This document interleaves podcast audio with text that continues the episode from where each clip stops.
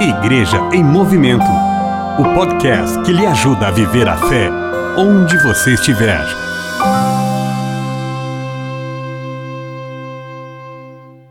Paz e bem, eu sou Frei Ivo Miller, professor do Instituto Teológico Franciscano de Petrópolis e também vigário paroquial da Paróquia Sagrado Coração de Jesus desta mesma cidade.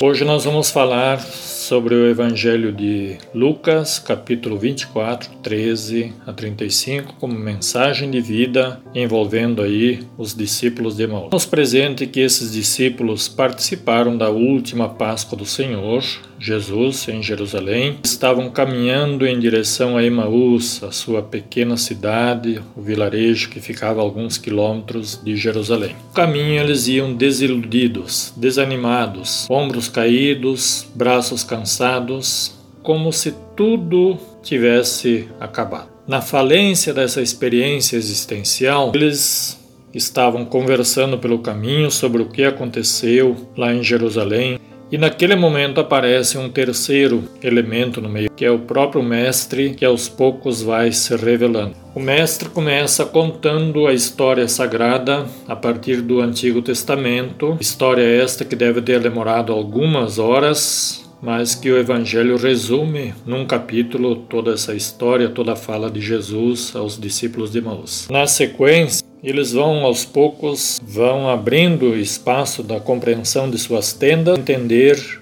que ali estava no meio deles o Mestre, e o reconhecem ao partir do pão. O Mestre ressuscitado que rompe barreiras, que é capaz de estar ali ao mesmo tempo, naquele mesmo horário, estar em Jerusalém no mesmo dia da E nesse sentido, eles percebem a revelação do Messias ressuscitado, aquele que agora aparece no meio deles e que eles não conseguiram é, perceber antes desse momento porque estavam obnubilados, com plenas dúvidas, numa espécie de fratura existencial em que não conseguiam perceber a presença do Mestre no meio deles. Em época de Covid-19, nós somos convidados neste isolamento em que estamos vivendo em nossas casas, nossas residências, nossos ambientes de trabalho, convidados a deixar o Mestre entrar em nossas vidas. Romper as barreiras de um individualismo, quem sabe que nos impede de perceber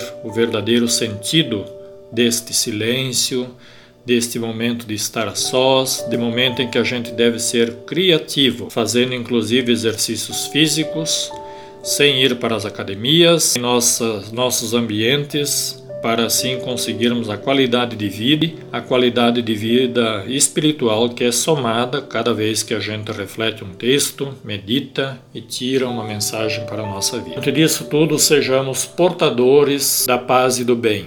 Possamos transmitir lampejos de ressurreição, sinais de ressurreição onde nós estamos, ou em nossos ambientes, com nossos interlocutores, ou ainda através dos meios de comunicação que nos são colocados à disposição para que a revelação se faça presente e nós consigamos anunciar o Cristo ressuscitado. Seja você, meu irmão, minha irmã, os mais sinceros votos de paz e de bem na expectativa de que dias melhores virão e vivamos bem esse momento que temos à disposição para compreendermos melhor a presença do ressuscitado no meio de nós, não obstante nosso isolamento social.